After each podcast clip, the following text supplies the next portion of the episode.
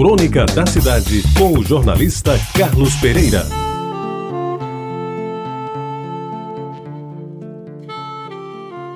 Amigos ouvintes da Tabajara, eu sabia que o São João estava chegando quando, nos primeiros dias de junho, começava a fazer um friozinho danado que me prendia na cama e quase todos os dias de lá eu só saía à força.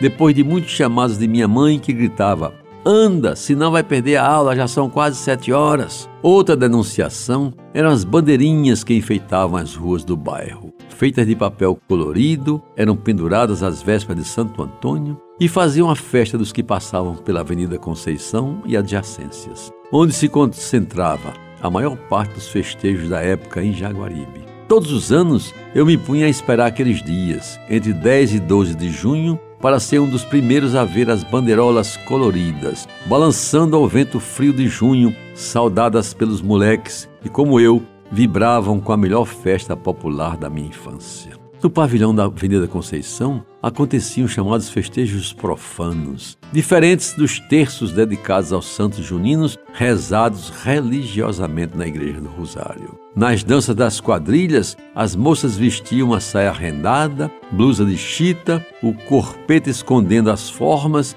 e um indefectível chapéu de palha sobre a cabeça e duas reluzentes tranças que lhes caíam sobre a nuca. Os rapazes, esses se metiam dentro de um paletó qualquer, de preferência um jaquetão surrado emprestado pelos organizadores da festa, também responsáveis pela coleta das gravatas e calças xadrez, quase todas chamadas tamanho defunto era maior. E meus amigos, ao som de uma autêntica sanfona com uma zabumba e um triângulo, se arrastava o pé a noite toda. A festa só acabava quando o cansaço e o sono anunciavam o raiar do dia. O São João do Jaguaribe era o mais animado da cidade, também dentro das casas do bairro. Enquanto a nossa velha rádio Tabajara PR4 no seu 1110 quilociclos naquela época tocava os melhores sucessos, tipo Olha pro céu, meu amor, Vê como ele está lindo. Olha para aquele balão multicor que lá para o céu vai subindo. Alguém na vizinhança já conseguia rodar um long play,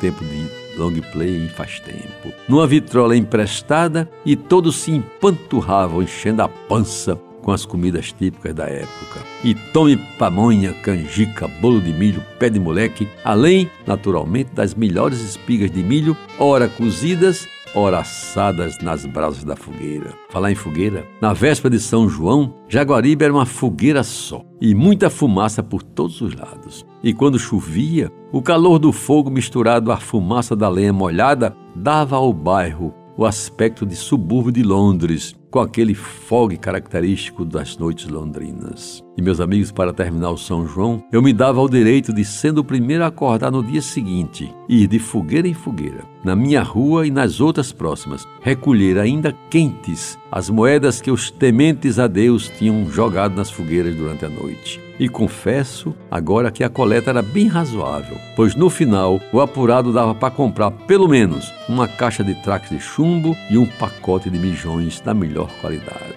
Pois é, amigos ouvintes da Tabajara. Assim era o São João de Jaguaribe, de um tempo que passou e, lamentavelmente, passou para sempre. Você ouviu Crônica da Cidade, com o jornalista Carlos Pereira.